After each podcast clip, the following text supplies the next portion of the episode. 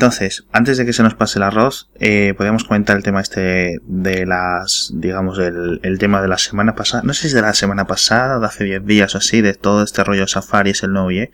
Es de finales de junio, o sea que es de hace, de hace Sí, tiempo, eh, casi un mes. Sí, sí, Mm. sí, hace tres semanas. Entonces semanas. Nolan Dawson eh, es un bloguero así, digamos, de medianamente no súper conocido, pero bueno, tampoco es un don nadie. Y escribió un post, él venía de la EdgeConf, que es una conferencia de desarrollo web, y vino, digamos que vino calentito, ¿no? Él es un desarrollador web. Y vino calentito y puso un post, escribió un post, y luego él reconoció él que el título era un poco de, para cebar y para, digamos, decía que para dar de pensar, ¿no? Pero vamos, claramente es para conseguir atención, etcétera, etcétera. Y lo tituló Safari es el nuevo Internet Explorer. Y da una, pasa una diatriba, eh, la que más o menos él lo que intenta comunicar es que no tiene algunas nuevas tecnologías. Cuando analizas el post, él básicamente se queja de que la implementación de IndexDB, que es una base de datos interna Local, sí. local que tienen los navegadores que funciona a través de JavaScript, es decir, tendrás una web y la web te puede almacenar cosas a ti dentro de tu navegador en una forma de una base de datos mm, rudimentaria. Esto está muy bien pues para este tipo de webs que son muy interactivas, etcétera. Es decir, a lo mejor en vez de, eh, por ejemplo, Gmail te eh, almacena los tags o los, las etiquetas o los, la lista de emails o lo que sea o los contactos. Y no solo eso, es, este. es algo básico si quieres poder hacer que las aplicaciones funcionen en modo offline. Es necesario. Ah, sí. Y que Safari, tanto la versión de iOS como la versión de, de OS X, no tenía bien implementado. Esto es cierto. O sea, tú vas al Can Use o a cualquier web de, que haga un seguimiento de implementación de nuevas tecnologías por parte de los navegadores Y tienes y, y suelen poner que IndexDB pa- por parte de Safari está en Work in Progress o cosas así, ¿no?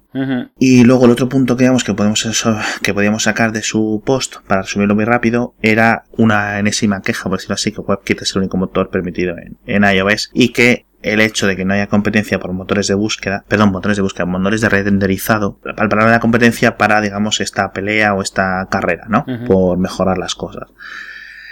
Teniendo esto, vamos a, a comentar un poco nuestra opinión sobre el tema, ¿no? Yo creo que simplemente Sí. tal, tal cual, sin, sin dar mucha historia. Si no sé si va para largo o no. Entonces, eh, relativo al caso de IndexDB, pues efectivamente esto está mm, medianamente implementado. Sí es cierto que cuando tú miras las páginas de estándares y tal, hay un montón de cosas que ha implementado Safari que no ha implementado, eh, por ejemplo, Chrome, Chrome en Android, por decirlo así, porque Chrome en, en iOS no puede implementar, y que Chrome ha implementado en esto que Safari no ha implementado, ¿vale? O sea, hay cosas que sí, hay cosas que no. Y sí es cierto que tú vas viendo una implementación constante año a año, e incluso con diferentes versiones, digamos, puntua- de punto, de 8.1, 8.2 de iOS, que se va actualizando Safari y van añadiendo cosas nuevas. Es decir, no hay un estancamiento, no es lo del Internet Explorer este de, Que todos recordamos. Bueno, que todos recordamos que alguna gente a lo mejor lo tiene idealizado desde el punto de vista malo. O sea, como digamos, no sé si decías tú los nazis antes y tal.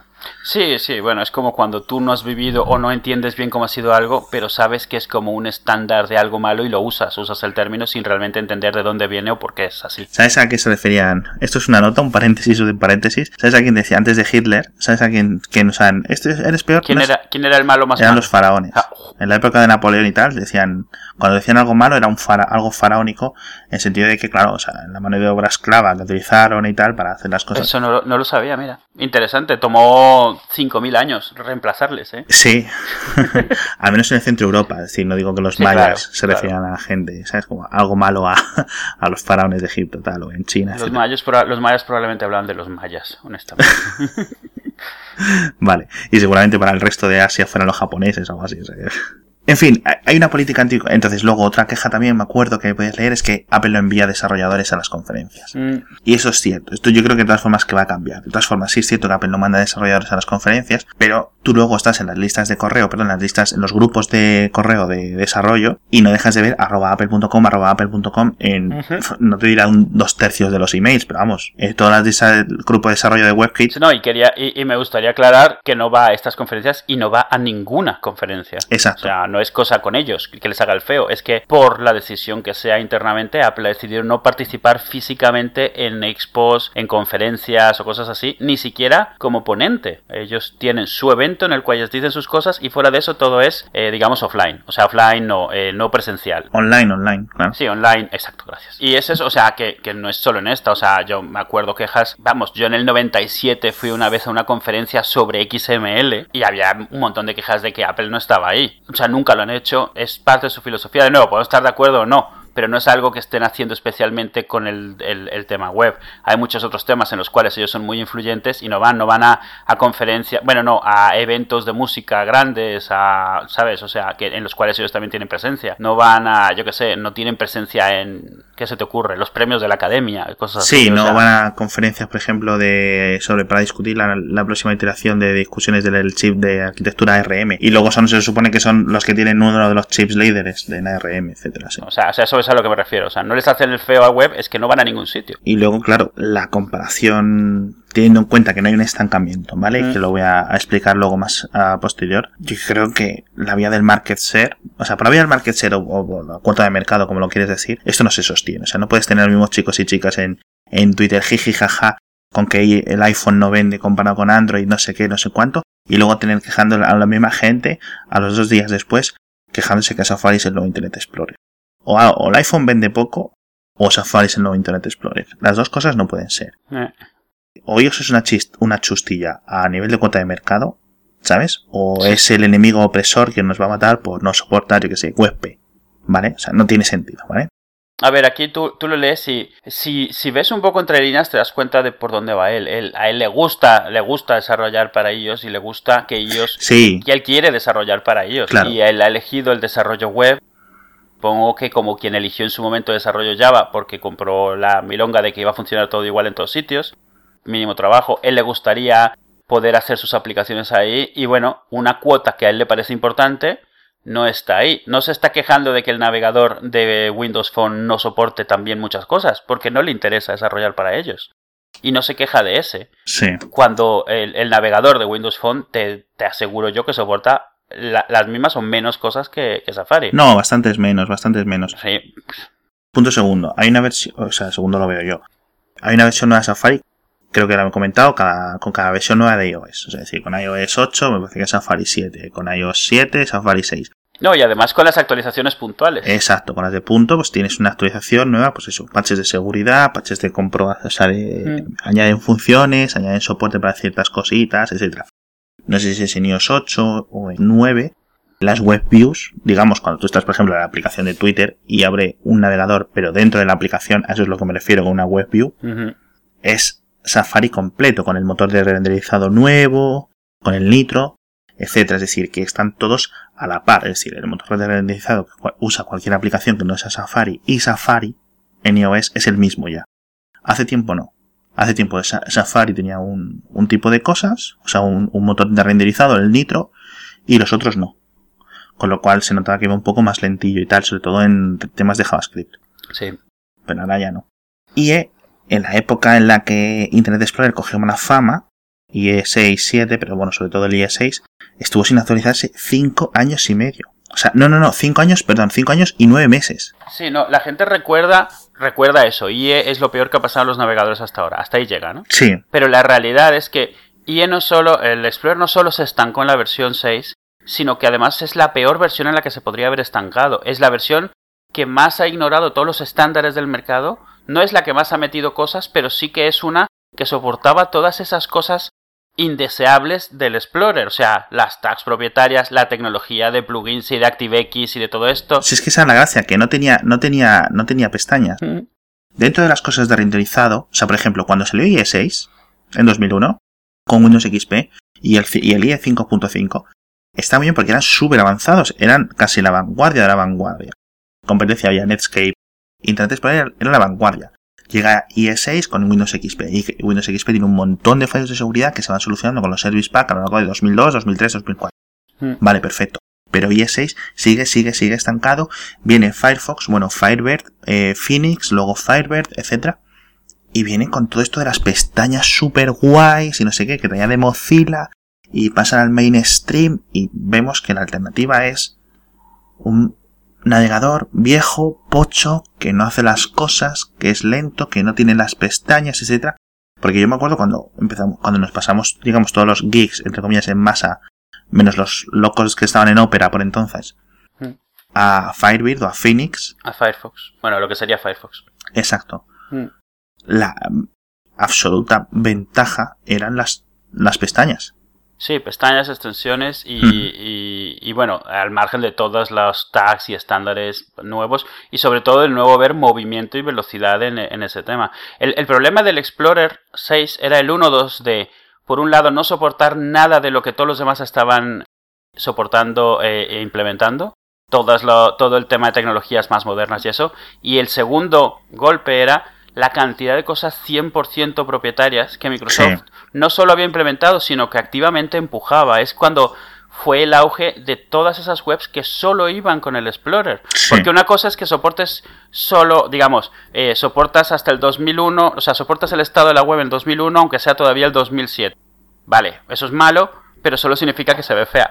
Pero si lo que estás soportando es como una especie casi de web alternativa que solo puedes ver tú, significa que alguien que haga para eso no se ve en ningún navegador posterior, anterior o, contemporáneo, porque tienes un montón de cosas que solo van ahí. Y el problema es que Microsoft, durante esa época que todavía la gente, las empresas no estaban muy claras, lo que hacían era confiar en Microsoft. Que había dos empresas esencialmente, estaba Netscape y estaba Microsoft. Y las empresas grandes se iban con la única de las dos que era La que tenía el pastel del- de ventas, sí. Sí, la que tenía negocio y, y relación comercial. Sí, la que tenía un navegador implementado en millones de escritorios, sí. Y no solo eso. Tú decías que ibas a implementar las tecnologías de, de Microsoft, que era pues te pillas el Internet Explorer Server, adoptas Explorer en toda tu empresa, y entonces ellos te ayudaban. ¿Qué te ayudaban a desarrollar? Cosas que iban llenas de ActiveX, Hmm. llenas de, de tecnología de ellos, que no podías luego mandar a ningún sitio. Sí, del JavaScript con las cosas, con las APIs propias, la- o sea, digamos, los- las funciones y las clases que solo soportaba Internet Explorer, etcétera. Claro, y es Sí. toda esta época en la cual ya no es de que no de que se Hmm. viese feo, es que directamente tú no podías entrar a una web de un banco porque no podías ejecutar el código si no era el Explorer. Si usabas Sí. Mac estabas jodido. O sea, Sí. yo me acuerdo un montón de años que no podías usar, o sea, yo, yo tenía que elegir un banco de acuerdo a su web porque si no no lo podía utilizar. Sí, sí. No, de hecho, ya hace tiempo que yo no oigo el.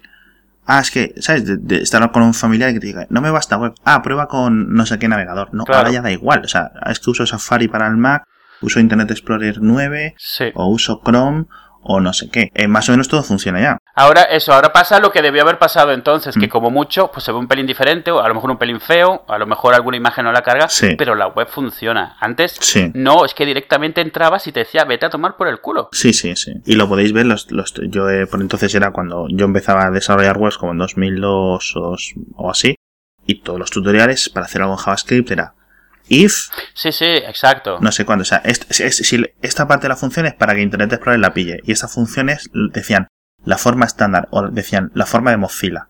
Y luego Mozilla realmente era la forma estándar del, del W3C. Y luego soportó mil cosas en JavaScript o en VBScript, que también soportaba el Explorer 6, Ah, bueno, uff, terrible, calla. para poder simular lo que otros ya, po- ya podían soportar. Incluido, por ejemplo, que no soportase PNGs con transparencia, que no soportase tipografías. Mm. O sea, tipografías no me refiero a web fonts, me refiero al tag de font normalito. El Explorer 6 no lo soportaba. Y tenías que hacer malabarismos y utilizar JavaScript. Y entonces todo iba más lento y entonces tenías webs que, era- que eran... O sea, un montón al principio de, de JavaScript tratando de averiguar qué navegador usabas para saber qué cosas hacías. Eso sí estaba bien hecha. Si estaba mal hecha se veía mal en el 50% de los, de los visitantes. Y algunas cosas se podían imitar, porque por ejemplo, el, el- el tag, el, no el tag, el- los métodos de XHTTP request Sí. son la base de la web 2.0 y, y la- y los inventó Microsoft para el Explorer, Sí. para su Outlook, no fue para otra cosa, fue para poder usar, para poder implementar Outlook en web. Sí, o sea, lo que luego se convirtió en lo que es el Ajax, El Ajax, exacto. eso lo inventó Microsoft. Pero eso era algo que tú veías y tú podías implementar, pero eh, Netscape no podía implementar ActiveX, por ejemplo. O sea, quiero Mm. decir, no se puede implementar ActiveX para Mac o para Linux, porque es una tecnología 100% propietaria y además binaria que solo va en 386 en Windows y es lo que hay. O sea, no, no, no hay Mm. nada que hacer. Entonces, todas esas cosas, no- yo hoy en día todavía en mi empresa Sí. tenemos un sistema de ticketing para rastreo de proyectos para el cual tengo que levantar Sí. un PC virtual para en ese ejecutar el Explorer 8 porque es el, el más reciente que puedo utilizar que todavía soporte. La aplicación está hecha al 100% en, en applets de ActiveX. Madre mía, 100%. santísima. Tienen, según ellos, una aplicación offline que es un viewer de web que baja todos los ActiveX. Madre Y entonces yo en el Mac no lo puedo, tengo que levantar una máquina virtual solo para esta aplicación. Tal cual. Porque en su momento mi empresa se la compró, o sea, la compró y le funcionaba en lo que tenía porque compraba Microsoft y toda Microsoft. No, lo puedes ver cuando en muchos organismos eh, gubernamentales de todo el mundo, eh, muchas intranets, por ejemplo, la propia de los médicos en la sanidad española, es un navegador web. Mm, mm. O sea, es un navegador y es eso. Y es una forma muy sencilla, que es la gracia de la web, Claro. de darle, o sea, tú le das a esto una dirección URL local, ¿sabes? Digamos, Sí, dentro de su intranet y ya está. O sea, es que es tan sencillo implementar así. No necesitas instalarle un programa a cada ordenador cuando un ordenador se rompe, nada. Esa es la gracia de la web. Pero entonces Microsoft ahí lo rompió entero. Lo rompió, lo secuestró el concepto y se lo volvió, lo volvió a convertir en propietario. Se volvió, la única diferencia es que en vez de instalarte un runtime de Visual Basic, te instalas un navegador. Sí, sí. O sea, usas el Explorer. Ese es tu runtime. No, básicamente eso, eso es cierto. Y por mucho bueno que está haciendo Bill Gates hoy en día, cuando Internet vio, o sea, perdón, cuando Microsoft vio el- la amenaza que era, digamos, el- un futuro con aplicaciones dentro de la web, Sí, sí, sí. como amenaza a aplicaciones dentro del sistema operativo, es cuando empezó a, a intentar eso y al final, por suerte o por casualidad, no nos quedamos en ese camino y nos fuimos a un mundo en el que más o menos había un poco de competencia. La suerte, supongo que yo, yo que fue, que empezaron a haber desarrolladores y usuarios, no, sobre todo desarrolladores cuyo crecimiento fue separado de empresa y de Microsoft y de Oracle y todo esto. Sí, sí. Y entonces ellos sí que no tenían ningún interés en. Porque eso, es- esa es la otra. Estos cursos y estas certificaciones cuestan una pasta. Y si tú estás aprendiendo por tu cuenta, no los tomas. Y entonces, si suficiente gente no toma ese camino, termina implementando el otro camino. Yo creo que al final fue la propia fuerza de Internet, es decir, tantísima gente llegando, un cambio demográfico, tantísima gente llegando, porque Internet fue una verdadera Internet en las casas, digo, fue una explosión realmente del uso de los ordenadores, porque hasta que no había Internet en las casas, pues tú podías tener un uso para un ordenador más o menos, ¿sabes? Mm, Pues para hacer los deberes, o para hacer trabajo, o para una hoja de cálculos, o para incluso para juegos por entonces, o para no sé qué. Pero un ordenador offline era y sigue siendo mucho menos potente que un ordenador con internet. Sí, sí. Y, y en este caso pasó para bien, o sea, la nueva web para bien es el mismo efecto que en, en el lado negativo ha sido pues la popularidad de PHP, por ejemplo, que tiene Sí, un montón de efectos, sí, pero a, a tanta gente lo usa, que es lo que hay, o de JavaScript, que está hasta en la sopa, porque tanta gente lo aprendió a usar que se usa para todo. Está tan, es tan fácil llegar a eso que llega a una cantidad de gente que empieza a desarrollar ahí y es suficientemente bueno. Esa es la palabra. E- Exacto, o sea, no es lo mejor, eso es suficiente. Sí. Entonces, siguiendo con, siguiendo con la clase de historia, eh, acaba Internet Explorer 6 y yo me acuerdo porque yo trabajaba eh, en una agencia de publicidad y tal por entonces y era como, ¡guau! Que viene Internet Explorer 7, esto sí que lo va a petar, vamos a desinstalar los Firefox y no sé qué y llega Internet Explorer 7 Estamos hablando, ojo, como digo antes, 5 años y 9 meses después de Internet Explorer 6, Ujú. Que el Internet Explorer 6 era este de Internet Explorer, para que la gente lo recuerde, que tú te instalabas Internet, eh, Windows XP en una máquina limpia, arrancabas Internet Explorer, navegabas un rato por Internet, troyano que te reiniciaba el ordenador. Y, y te encontrabas con el virus este, con el Blaster. ¿Te acuerdas tú del Blaster? Sí. Ese que te reiniciaba el ordenador. Es que era brutal, es decir, tú no hacía falta que hicieras nada. En una máquina, una máquina limpia, formateada, con un disco nuevo puesto, recién abierta de la tienda, Windows XP sin eh, Actaval, Sí, sí. parchadito, Internet Explorer 6, ¡pum! Ordenador reinicia a los 15 minutos. O sea, como un reloj, el MS Blast o el, el Blaster o no sé qué. Y luego el, y luego el Saser cuando parchearon esto y tal. Era una cosa brutal. Llega Internet Explorer 7, como te decía. Y te esperas una cosa que no llega. O sea, sigue siendo una mierda. Y esto dura dos años y pico. Llega Internet Explorer 8, que era una mierda, pero bueno, eh, ya tenía corbata la mierda, ¿no? Ya era como medianamente apreciable. Todo esto, ojo, por entonces esto era, yo que, yo que sé por dónde iríamos. Ya había salido Chrome, Sí, ya, ya. me parece, con Internet Explorer 8 sí había salido Chrome. Chrome le da una paliza entonces a Firefox, que era Firefox estaba en el 3.6 o en el 4, que está empezando, digamos, a coger, a hincharse el, el, binario, ¿no? A hincharse de características, que comía más RAM, etcétera y llega Chrome, que era súper rápido, que me acuerdo que el instalador pesaba, perdón, que el ejecutable pesaba como un par de megas o pesaba muy poquito, definitivamente menos de 20 megas. Y me acuerdo de estar ahí y hacías clic en el clic, clic, clic, clic, un call de start de Chrome y se abría.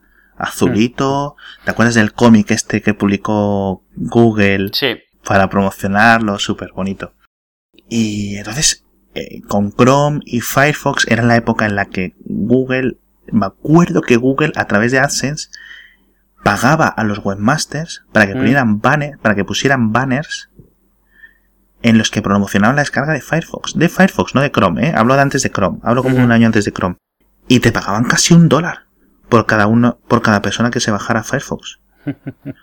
O sea, eh, ojo, ¿eh? Ojo piojo, yo recuerdo muchos webmasters que se hicieron ricos con esto, ¿eh? Porque eh, cogían el S y decían, no, es que esta web no se puede ver en Firefox, no se puede ver en Internet Explorer, tal. Y hacían ahí con los usuarios bajar Si quieres ver a esta chica desnuda, tienes que bajar sí, no, sí, sí, sí. Sí, sí.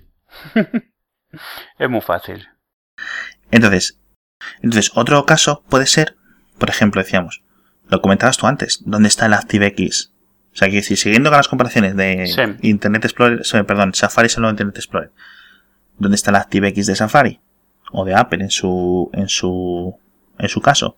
No hay, no hay, no hay una cosa que Safari implemente que los desarrolladores, digamos, de webs para iOS en Safari tengan mágicamente que otros desarrolladores no tengan.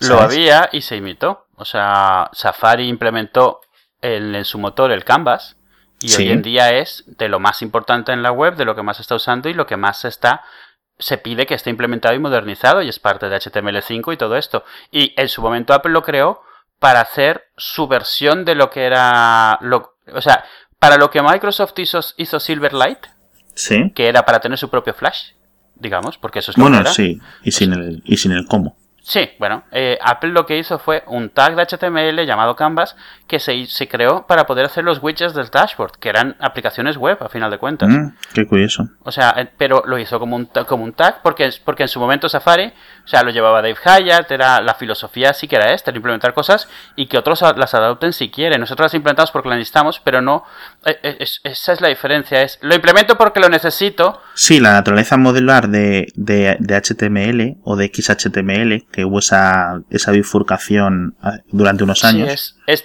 tengo esta idea y yo la he metido. Vosotros esperéis si la queréis usar, pero yo la necesito en mi navegador, así que la pongo. Lo cual, vale. En el caso del Explorer, lo contrario, eran cosas creadas destinadas a limitar la competencia, que otros no pudiesen competir contigo porque no lo podían implementar aunque quisiesen. Y de hecho, HTTP, XHTTP Request es una de las formas en las que Microsoft se dio cuenta de que no podía crear simplemente funciones de JavaScript y tags de HTML. Porque los otros las adoptaron. Exacto, porque tú ves mm. el API y, y, lo replicas tal cual. Mientras que si implementas ActiveX, no hay para atrás. No hay forma de que nadie más lo haga. No, no puedes ver detrás del binario. Claro, porque además está a nivel sistema operativo, o sea, no puedes ah, implementarlo en otros sitios.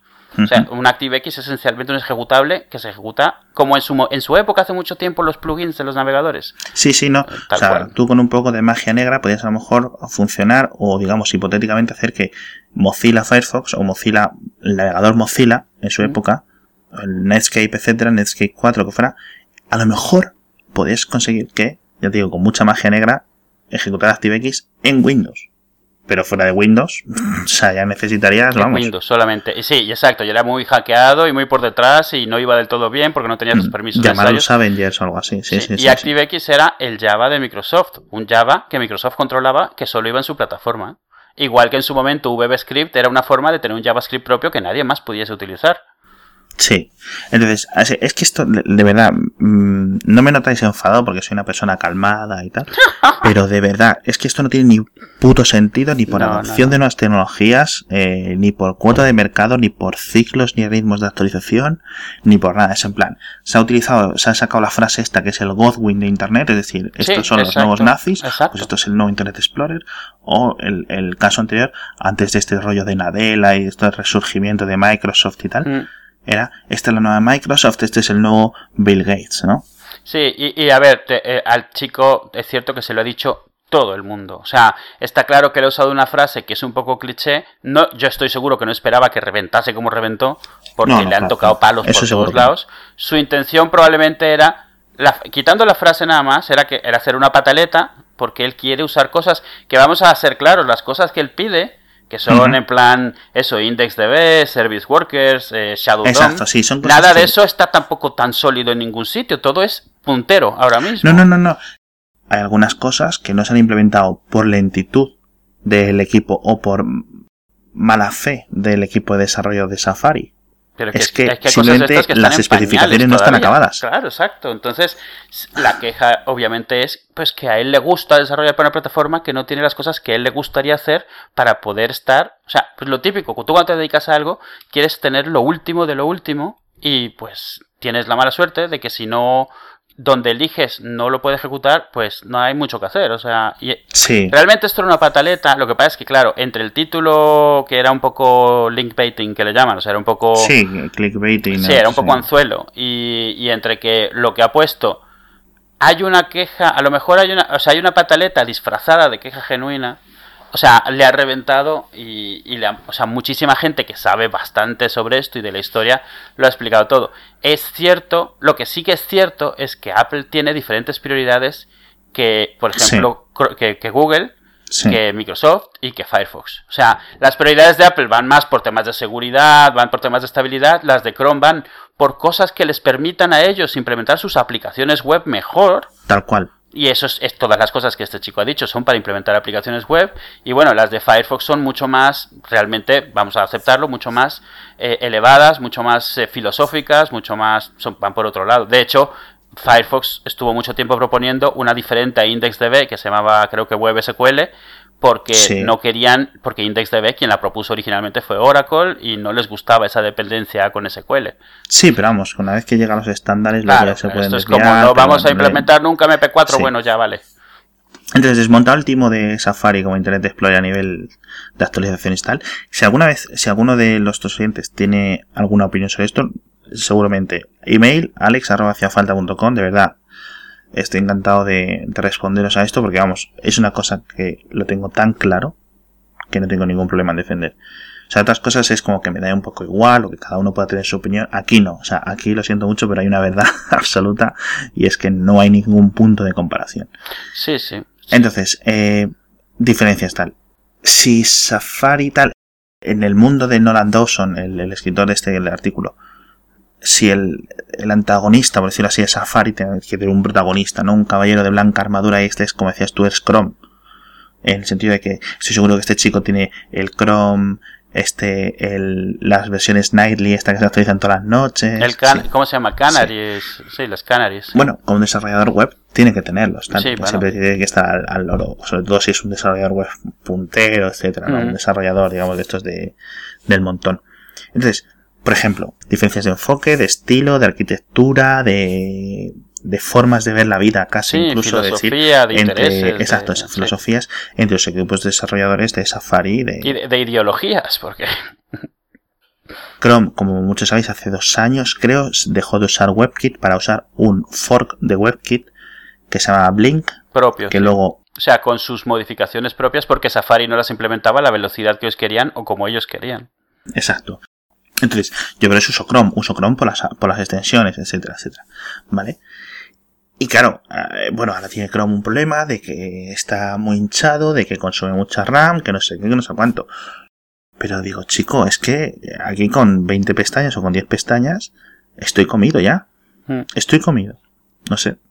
Entonces, pero tampoco es como si Chrome su motor de renderizado apareciendo en iOS fuera, eh, volviendo al tema de Safari, volviera al Safari en iOS, digo, fuera a mejorar mucho las cosas. Lo único que tendríamos sería gente quejándose, o sea, es decir, si dejaras a Chrome traer a Blink a su motor de renderizado a, a iOS, aparte de un, problema, un montón de problemas de seguridad, pero que da igual, cualquier cosa que hiciese Google en Chrome o en cualquier aplicación siempre va a tener que ejecutarse en su, en su sandbox. Ninguna aplicación que haga nadie puede salirse de su sandbox. Pero tampoco es como si Chrome, con su motor de renderizado, con Blink, apareciendo en iOS, eh, fuera a mejorar mucho las cosas. Es decir, lo único que tendríamos sería gente quejándose de que la batería del iPhone le dura menos. Mm. Eh, y que por qué no hay extensiones para Chrome si el Chrome de su Windows tiene extensiones. O sea, y ya lo ha dicho, Chrome para Android no tiene extensiones, lo ha dicho el, equipo de, hizo un AMA el, el equipo de Chrome de Android mm. y dijo que no las van a poner. Claro. Obviamente. Bueno, de momento, ojo, llegará un momento que los móviles tengan 8 GB de RAM. Sí, claro, o sea, obviamente mientras estés limitado a recursos tienes que tenerlos controlados. Esto se le abre. Sí, pero aún así, es que son un tema de seguridad los estos. Es que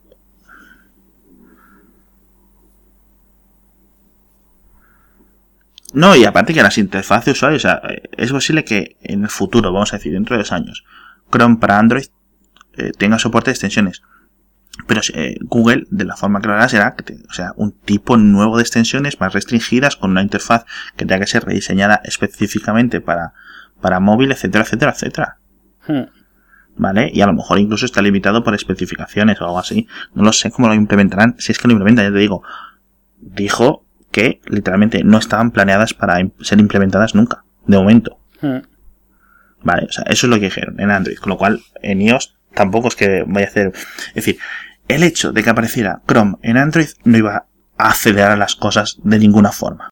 No hay, no hay. Es que lo mejor que puede hacer, es decir, la competencia ya está, ya existe. Es Android y es Chrome en Android. Mm-hmm. Y es Internet Explorer en Windows Phone, luego Windows eh, for Mobile, que es como le van a llamar ahora. Mm la competencia ya está. Y está, y es cierto que, por ejemplo, Android ha hecho que iOS espabile, y iOS cuando mete un petardazo hace que Android espabile, etcétera. Sí, sí. Pero ahí está la competencia, es decir, la, competencia está en, ese nivel. Traer Chrome con Blink a, iOS no iba a acelerar nada. ¿Qué es posible que se acelere las cosas? Permitir que iOS cambiara las aplicaciones por defecto. Que pudieras usar Chrome por defecto. Podría cambiarlo. Mm algunas cosas. Básicamente porque a Apple le interesaría que no lo cambiaran, con lo cual tendría que buscar el, un motivo para que la gente no lo cambiara. Pero claro, yo, Chrome en iOS, ¿qué te ofrece? Que no te ofrezca Safari. Es que sin extensiones.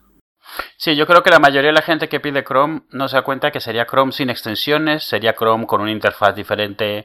Yo lo entiendo porque eh, tiene aparte de la sincronización, digamos, la sincronización de las cuentas de Google, es decir, que te sincronizan los favoritos y tal. Pero bueno, no sé. Entiendo que hay gente, por ejemplo, yo no uso Safari en el ordenador. No, pero eso ya está. El Chrome de iOS que utiliza WebKit tiene la sincronización de cuentas. Ah, bueno, sí, también tiene razón. Y las aplicaciones de Google también.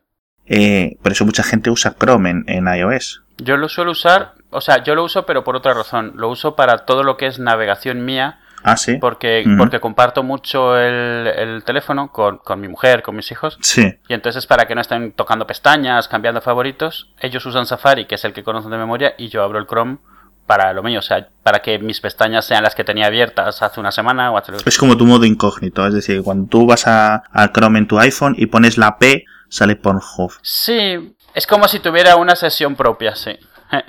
Sí, pero vamos, o sea, uso Chrome porque es el otro que tengo instalado. O sea, no, sí, no, que te podías poner el, el, cualquier navegador de estos cutes que hay en la App Store y listo, sí, sí, sí. Entonces, eh, mirando Canayus, canayus.com, que es una web, la web que comentábamos al principio, de que va midiendo qué tecnologías, qué estándares web se van implementando en qué navegadores y tal. Eh, vamos a ver, podemos explicar, podemos entender las diferencias de filosofía que comentábamos antes. Entonces, He hecho un pequeño resumen ahora, estos días, para, para que viéramos. Entonces, ¿qué cosas hace Safari? Perdón, ¿qué cosas hace Chrome? Digo, ¿qué cosas hace Chrome que Safari no hace? ¿Vale? Según lo que tiene. Estamos hablando de mobile, es decir, estamos comprando iOS versus Safari De ellos. Exacto. Eh, Chrome tiene HTTP2 soportado, Shadow DOM, notificaciones web, eh, API para vibraciones, soporte web RTC, WOF, que es eh, fuentes mobiles, WebP, que son las, el formato propio de tipo de fotografía, perdón, de imágenes de Google, WebM, lo mismo pero de vídeo, IndexDB, que es lo que se viene quejando Nolan en el principio, los Service Workers de forma parcial implementada, que es em, para hacer cosas en los secundarios, pero tiene un problemas de seguridad a tope, es decir, a tope. Es decir, eh, para gente que no entienda lo que es que tú entres en una web y esa web, sin decirte nada, tenga acceso a más procesos de tu procesador, es decir, que te permite hacer cosas en, en, en, hilos secundarios, es decir, entras un día en no sé qué web y de repente tu ordenador está minando Bitcoin para otro pavo que ha metido un JavaScript en esa web, ¿sabes? O enviando emails o haciendo yo que sé qué cosas malas. es cierto que tiene mecanismos para limitarse, pero claro, solo si los implementas. Básicamente, entrando en una web sin descargar nada, tu ordenador se puede convertir en una botnet. Eso es los service workers hasta que no se limite tanto la especificación lo suficiente como para que estos problemas de seguridad no haya. Que es por lo que Safari no los tiene implementados de todas formas. ¿Qué es lo que decíamos? Es decir, no es que Safari no quiera, es que Safari espera que, o sea, el equipo de Safari de Apple, por lo que ellos dicen, que tú lo puedes ver, que estos son grupos de correos públicos, es decir, esto es información pública, no es una conspiración. Sí, sí. Puedes ver a estos gente, estos ingenieros diciendo, este estándar no está suficientemente detallado, no es suficientemente final como para que nosotros lo empecemos a implementar y a hacer que gaste la batería de nuestros usuarios. Es que es tal cual eso. Y también es cierto que Apple no tiene un interés especial porque no viven de aplicaciones web. Sí. No tiene un interés especial en que sus aplicaciones web funcionen en el teléfono, de ninguna manera. Los service workers que están implementados de forma parcial en Chrome, y ya te digo, porque Google también sabe que esto está mm, a medio implementar y que va a cambiar, y que es un problema de seguridad, y que Google tiene una responsabilidad como el navegador medianamente, dependiendo de la estadística que mires, más usada, que es Chrome en, en el mundo, es decir, en tanto en Safari como en Windows, lo hacen de Chrome el, seguramente el navegador más popular de la Tierra. Y luego, cosas que Chrome, perdón, cosas que Chrome no hace, pero que Safari sí.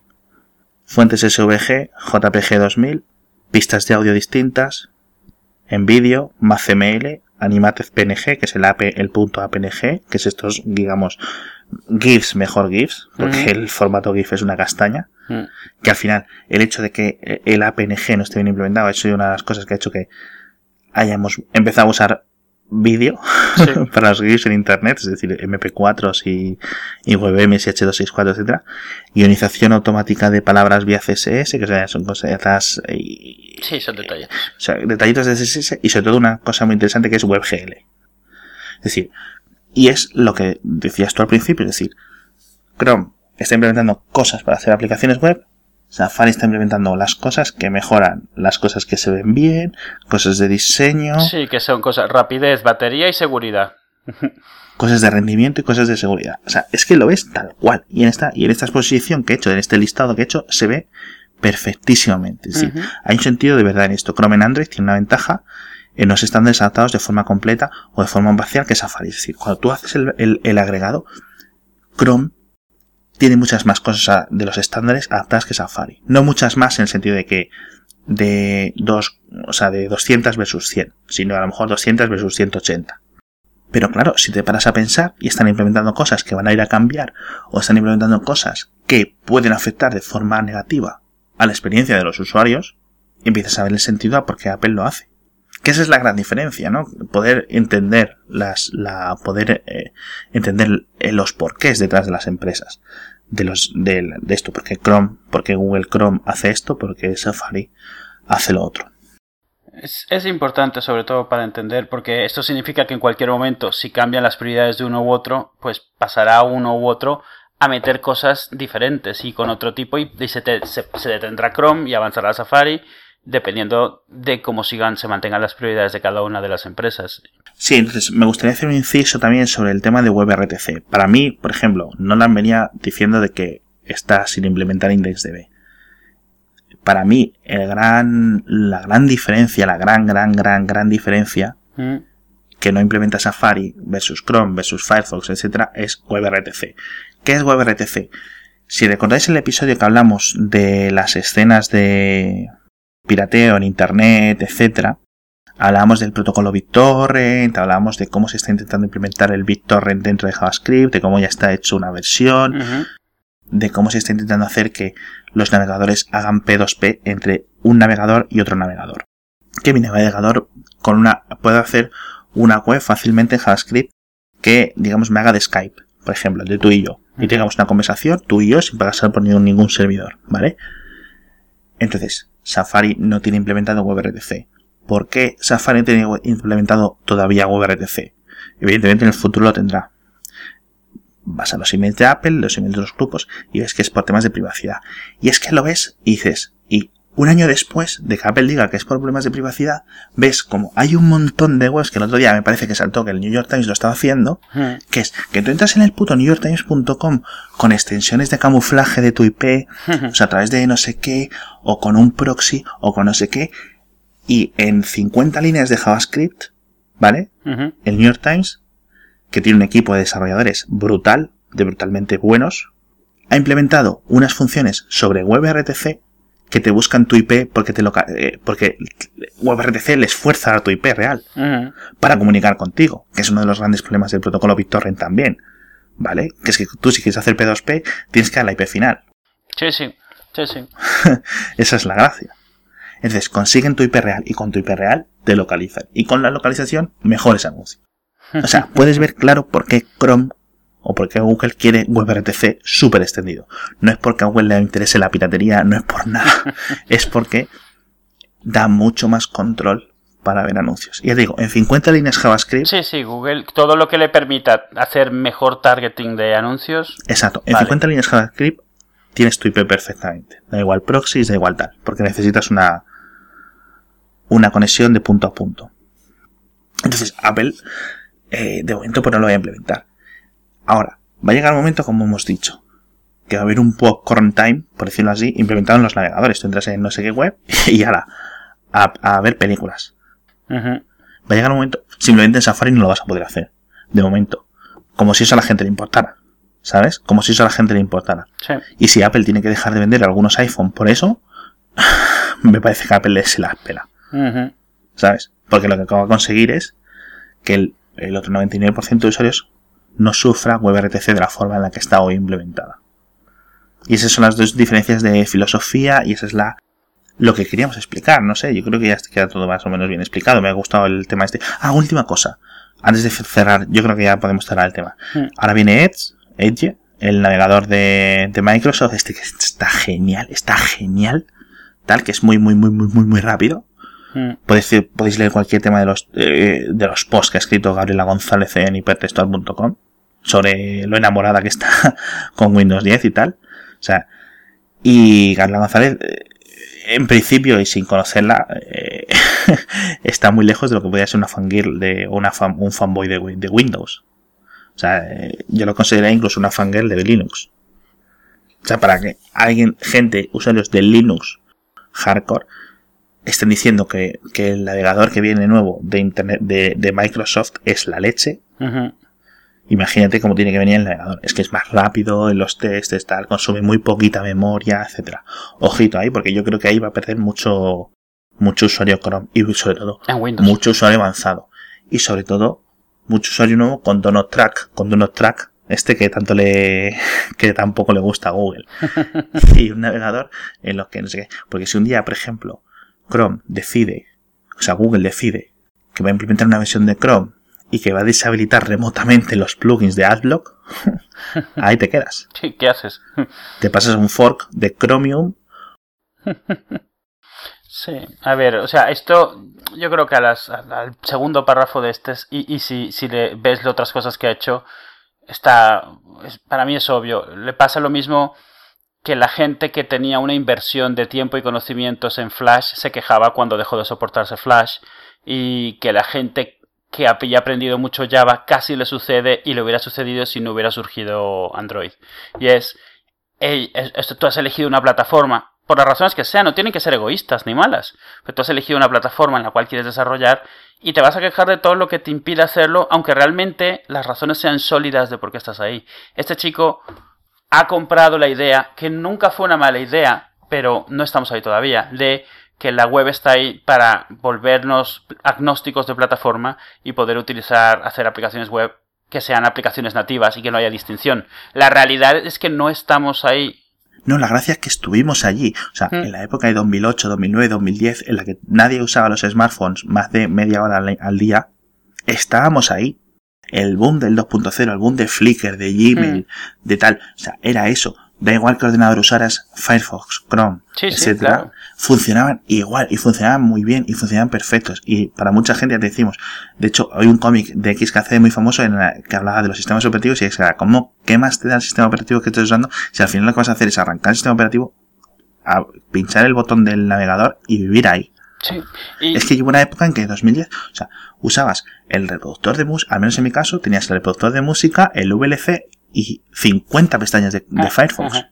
Y realmente lo, el game changer fue, a final de cuentas, tener unos dispositivos que necesitaban utilizar mejor sus Exacto. recursos y que la web había crecido sin que nunca hubiera tenido que estarse limitando. O sea, ningún navegador y ninguna web se preocupaban ni de uso de memoria, ni de rapi- ni de ancho de banda, de ni uso de de usar memoria. pocos Exacto. datos. Esos son los dos grandes limitadores, digamos, de la, de la web móvil. Por ejemplo, mucha gente, la web móvil es una castaña, no sé qué. Bueno, si es una castaña, si me metes 50 tags aquí, block claves y 50 Ujú. trackings y 50 no sé qué, y una web que pesa, una simplemente web de un artículo me pesa 10 megas. Sí, que tiene 30.000 scripts que están todos ejecutándose y claro, Yo tengo dos problemas ahí. Primero, para ejecutar todos esos scripts requiere memoria. memoria y CPU, sí. CPU, eso está más o menos, digamos, solucionado si tienes un Exynos de nueva gama, un, un, un Snapdragon de última gama, o un iPhone 6 o un iPhone 5S incluso, ¿vale? El problema es la memoria. O sea, tú tienes un Android de 3 megas, de 3 gigas de memoria, y bueno, pues te va bien. Sea, yo noto mucha diferencia, por ejemplo, con- para Android en el Nexus 5, con los 2 gigas de memoria, pues me va muy bien. Ahora, no me quiero imaginar, o si no quiero recordar cómo era Android con, 5, con medio giga de memoria. Claro, es lo que dices tú. Entonces, y, y aparte de eso, que, o sea, sí, eh, el, el- el gran limitador extra en un dispositivo móvil es el ancho de banda. Y, y- y cuando estamos en celular, más aún todavía. O sea, es que no me puedes hacer esto. Entonces, la gente lo que se va es a las aplicaciones móviles que no hace falta que estén bajando Sí, que los- solo, las cosas que solo bajan una y la otra y otra información indispensable, nada más. Y que tienen tracking. Ojo, Sí, mucho, ma- que mucho hay mayor. muchísimas, hay muchísimo tracking en, en las aplicaciones y hay muchísimas llamadas, digamos, de trasfondo. Que esto es muchas cosas de las que se pueden implementar luego con esto de los service workers que he comentado yo antes. Pero es que, que, son cosas que no estás viendo es tú. que es cierto, lo que sí es cierto es que ser desarrollador web y ser desarrollador de aplicaciones nativas es como volver a empezar desde cero. No puedes transferir prácticamente nada de lo que sabes No, porque no, no, es totalmente diferente en todos los sentidos. Sí. Entonces, claro, A mí me lo vas a decir, yo eh, Claro. siendo, digamos, desarrollador web, sí cierto que soy un poco paquetón y que soy del montoncillo. eh, las dos o tres veces en estos últimos años que he intentado, digo, venga, me voy a poner a hacer aplicaciones para Android, me voy a poner a hacer aplicaciones para iOS. He hecho una que era básicamente un listado de tablas, un listado de filas y que cargaba de un JSON de internet y, y, y- poco más. O sea, no he hecho claro, más. claro. Esto es una forma de programar totalmente diferente, con limitaciones y cosas Sí. totalmente diferentes. Y, y de- de- a lo- yo lo que iba es que esta batalla se libró, se libró eso en 2008, 2009, 2010. Cuando salió el iPhone no tenía aplicaciones nativas. ¿Qué fue lo primero que hizo la gente? Destrozarlo para que las tuviese. No, no, si es que lo dijo Steve Jobs, o sea, cuando tú presentó esto, dice, pero nos vais a dar un SDK y Steve Jobs, si queréis, si queréis aplicaciones, usar webs. Y la gente dijo que no. Que no. O sea, el jailbreak para aplicaciones nativas. ¿Quién más proponente que el Steve Jobs de 2007? que es, o sea, Y, es y- y eso, ellos no querían dar aplicaciones nativas. Tú te podías desde el primer día guardarte una aplicación web offline en tu teléfono. Sí. Como otra aplicación más. Y podías, y no había ningún problema. El, el- el que todavía tenemos en Safari de añadir a la pantalla de inicio. Sí. Que lo usaron tres pelados. No, no, se usó mucho, o sea, yo me acuerdo de usarlo bastante, pero... Que enseguida fue el jailbreak y aplicaciones nativas por jailbreak. Android desde el principio lo, tuvo claro, aplicaciones nativas en Java. Y hubo uno que sí que apostó por aplicaciones web para todo. Las aplicaciones nativas y aplicaciones web eran el mismo concepto, que fue Palm. Y ahí le tienes. Esto es lo que ha pasado. Que lo más que tenemos ahora son la- las televisiones con, con WebOS Sí. que tienen, pues sí, tienen unas aplicaciones nativas y las usan tres gatos. Sí, a ver, obviamente WebOS y Val no murieron por, digamos, no, no, por claro, usar, claro, pero ellos sí que hicieron esa apuesta y... y- pero sí es cierto que no era suficiente. Pero es que la realidad es que ni entonces ni hoy. Ni que no importaba eso. no, es. no, ni entonces ni hoy. tú- lo que sí es cierto es que las aplicaciones iban mucho más lentas por esa elección de motor a final de cuentas. Tú una aplicación web, el problema que tienes es que la haces a un nivel muy alto, con lo cual toda optimización posible que tengas no depende de ti, depende De las capas intermedias, sí. del, del navegador, del, del intérprete de JavaScript, del maquetador de CSS y del motor de HTML. Y lo que no hayan hecho esos, tú puedes ser un mago, no lo vas a hacer más rápido. Mientras Sí. que en una aplicación nativa tienes muchísimo control de ese tipo. De hecho, hablabas tú antes de Canvas.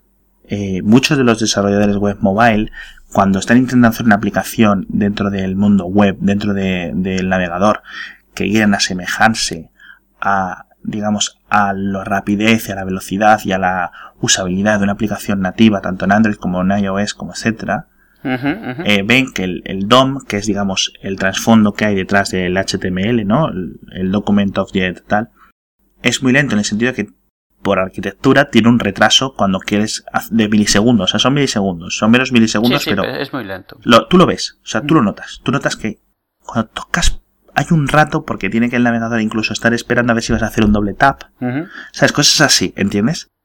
Entonces, tú notas que desde que haces clic en twitter.com, dentro de la web móvil, no es igual que cuando haces tweet, que cuando haces un tap en la aplicación oficial de Twitter. ¿Notas algo? Y la gente a lo mejor no se da cuenta o no lo pone, digamos, no lo tiene en la punta de la lengua pero no lo consigue ver. Y ese es ese retraso de milisegundos. ¿Qué han hecho los desarrolladores web?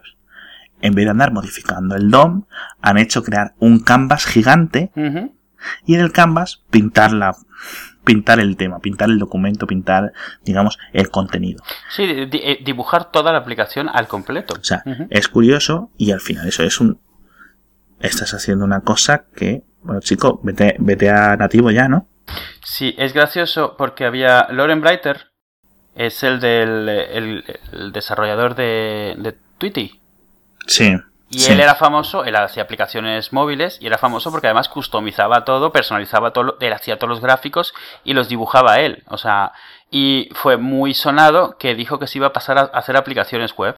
Y lo primero que ha hecho es, o sea, tú entras a una de sus aplicaciones web y es abre Canvas, cierra Canvas. O sea, y todo Sí, lo sí. hace en el Canvas, el 100%. Entonces realmente lo único que le ha pasado es de dibujarlo todo en un sitio, dibujarlo todo en otro sitio. No está usando técnicamente está utilizando tecnología HTML, pero la realidad es que está usando el Canvas y JavaScript y nada más. Exacto, está usando JavaScript más que HTML. O sea, HTML existe para abrir el Canvas y cerrarlo. Nada más. En fin, y yo creo que con esto lo podemos dejar. Y si no, nos preguntáis en Twitter, somos arroba hacia falta en Twitter, edu es arroba edu en, Twitter, y ahí me podéis encontrar como arroba lesvega o como arroba somos postpc. Y ya está por hoy.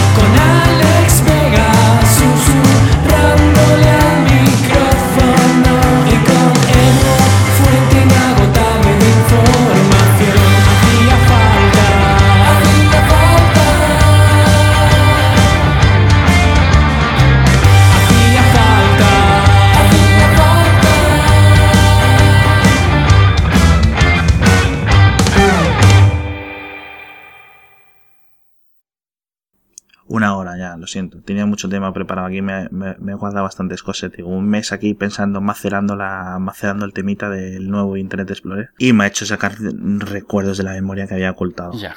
Es, lo que pasa es que además es eso, hay mucha historia y esto, esto es, Es revisionismo histórico. Esto es revisionismo histórico tal cual. esto es reducir la historia real a una frase hecha y luego usarla totalmente fuera de proporción y de contexto. Sí, sí. Y, y- y, o sea, simplemente el nuevo IE significa el nuevo navegador que no me deja hacer lo que quiero hacer. Hay mucho más que eso Y, detrás. y es que es de coña. Por, por index de tío. O sea, es que si me dices que es por, yo qué sé, por algo importante como los service workers eh, o por las notificaciones web, las notificaciones web son muy importantes. Sí. ¿Y por qué Chrome las ha implementado?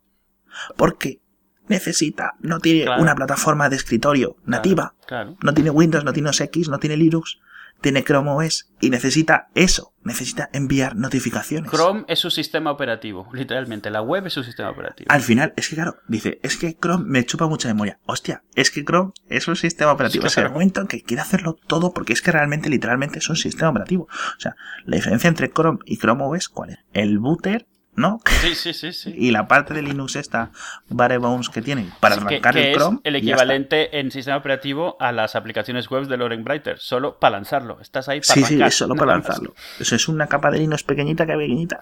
Vamos a, vamos a, déjame aclarar una cosa. Safari se creó por Internet Explorer, porque no existía un equivalente importante y Apple estaba a merced de Firefox y de Netscape.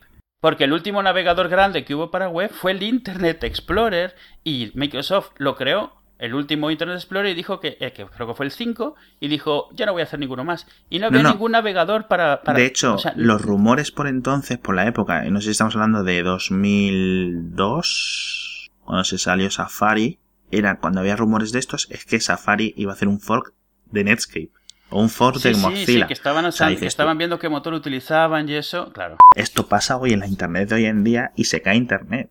Sí. Entonces, bueno, sí, entonces hubo un drama. ¿eh? Bueno, no, en su momento fue muy polémico porque utilizaron uno que, que se usaba muy poco, que era de KDE, que se llamaba KHTML. que ahora KHTML, KDE sí. utiliza WebKit, obviamente. Claro, o sea, es que. Pero claro, eso, usar, no usaron ninguno de los que todo el mundo estaba seguro que iban a utilizar. Pero lo creó por eso, porque no tenía un equivalente importante al Explorer que le permitiese tener algún control de lo que sucedía en su plataforma para todos los planes que tenía futuro. O sea, el, el da- el dashboard, iTunes, QuickTime, un montón de cosas realmente eh, necesitaban WebKit de fondo y no lo tenían. Eh, y fue por eso, fue porque, mira, ya estuvo bien. Y después de que el Explorer salió para Mac, en su momento el Explorer para Mac fue el navegador más estándar que existía. O sea, el que más tenía soporte de estándares. claro, y, porque y no lo vendió así Steve Jobs, ¿eh? ni nada, sí, sí. Así lo vendió. Y esa fue, esa fue esa versión y no hubo más. Y entonces de repente estaban con el culo al aire y es como, ¿qué hacemos ahora? Y lo crearon. Hay algún episodio del- de los podcasts de Don Melton donde cuenta la historia y, y Sí. está muy bien porque la Vamos a poner enlaces para esto. O sea, algunas veces a mí se me olvida poner los enlaces cuando subo el episodio. Esta vez no, porque tenemos como 10, 15 enlaces buenos, interesantes que poner. Si os queréis un poco con más ganas, entrad a pinchar ahí a ver qué veis. Y bueno, si queréis extender un poco de la información que hemos comentado, leer el artículo original, leer el segundo post de Nolan, Sí. etcétera, lo podéis ver ahí. Eh, y si no, pues ya te digo, o sea, simplemente con que seáis un poco de Google Search con cabeza, seguramente encontréis lo que, lo que queráis. Que por cierto, has visto que en, en, en Somos Post PC he vuelto a escribir en español. Sí, no, Para las respuestas. ¿qué, qué te han dicho? Para las respuestas yo. Ah, sí, pero... O sea, los tweets originales sigo pero así lo, escribiendo. así lo hacías al principio. Al principio cambiaste... Así, no, al principio siempre era todo en español. No, al principio hacer- cuando cambiaste a inglés la primera vez. Exacto. Y luego dije, eh, porque yo me di cuenta que cuando me miraban el perfil, digamos, los extranjeros, veían ahí un popurrí de idiomas. Y sí es cierto que en cuanto cambié a inglés solo, vi un ascenso de followers, digamos, Ujú. eh, de Europa, de Estados Unidos, etcétera. Entonces tenía mucho recelo de volver al modelo anterior porque me iba, me va a quitar un poco de la discoverability, ¿no? Por decirlo así. de- Pero bueno, es cierto que tras, eh, está hablándolo con un montón de gente. Y hay, un- bueno, o sea, tengo trolls, tío. ¿Tienes trolls y todo? Yo, bueno, pues no tendremos nada mejor que hacer. Yo es que soy de cuando el Windsock Trumpet y esas cosas.